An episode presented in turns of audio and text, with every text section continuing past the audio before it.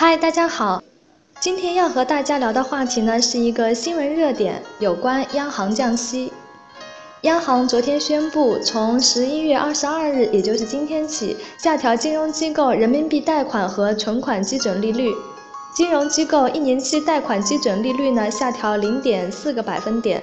下调以后是百分之五点六，一年期存款基准利率呢下调零点二五个百分点，下调至百分之二点七五。同时呢，将金融机构存款利率浮动区间的上限由存款基准利率的一点一倍调整为一点二倍。那么，存贷款利率降低了，和我们生活有哪些息息相关的变化呢？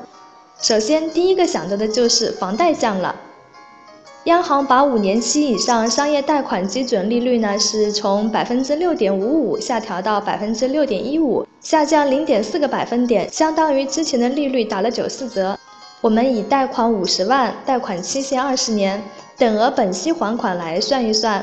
如果买房时执行的是基准利率，降息之前呢，贷款总利息是三十九万八千二百二十三元。月供是三千七百四十二元，降息以后呢，贷款总利息是三十七万零一百三十三元，月供三千六百二十五元，每个月呢可以少还一百一十七元，二十年总共可以少还款两万八千多元。降息以后，实际执行的贷款利率是百分之四点三零五。降息之前呢，月供是三千一百八十六元；降息以后，月供是三千一百一十元，每个月呢可以少还款七十五元。公积金的贷款基准利率从百分之四点五降到百分之四点二五，下降零点二五个百分点，降幅呢没有商贷大，所以少还的钱呢也没有商贷多。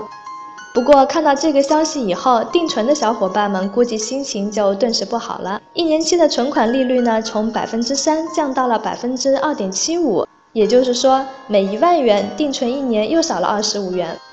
但其实呢，也不用特别担心，央行只是规定了基准利率，至于银行会不会降息，那要看银行面临的存款市场的竞争程度。我们仔细琢磨下央行的通知，还是能发现一些惊喜的。央行呢将存款利率降低了百分之零点二五，但是把商业银行在央行基准利率的基础上可以上浮的比例呢，从百分之十提高到百分之二十。我们按上浮百分之二十来计算一下。上浮后的一年期利率和降息前一样，都是百分之三点三。三年期的基准利率呢，上调一点二倍以后是百分之四点八。这么算下来，比原先的百分之四点二五还要高。考虑到现在银行，特别是中小银行吸储比较困难，而且已经接近年底了，很多银行呢会选择一浮到顶，所以存款收益也可能不会马上降下来。在央行公布通知以后，仅仅两个小时。宁波银行、南京银行就已经迫不及待地先后宣布，存款利率在基准的基础上上浮百分之二十。最后，大家肯定还关心理财产品的收益，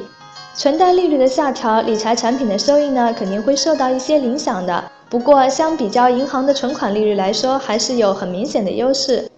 如果想要维持之前的一个理财预期的话呢，对于资金流动性要求比较低的投资者，也可以通过选择期限比较长的高收益理财产品来合理安排理财的配置。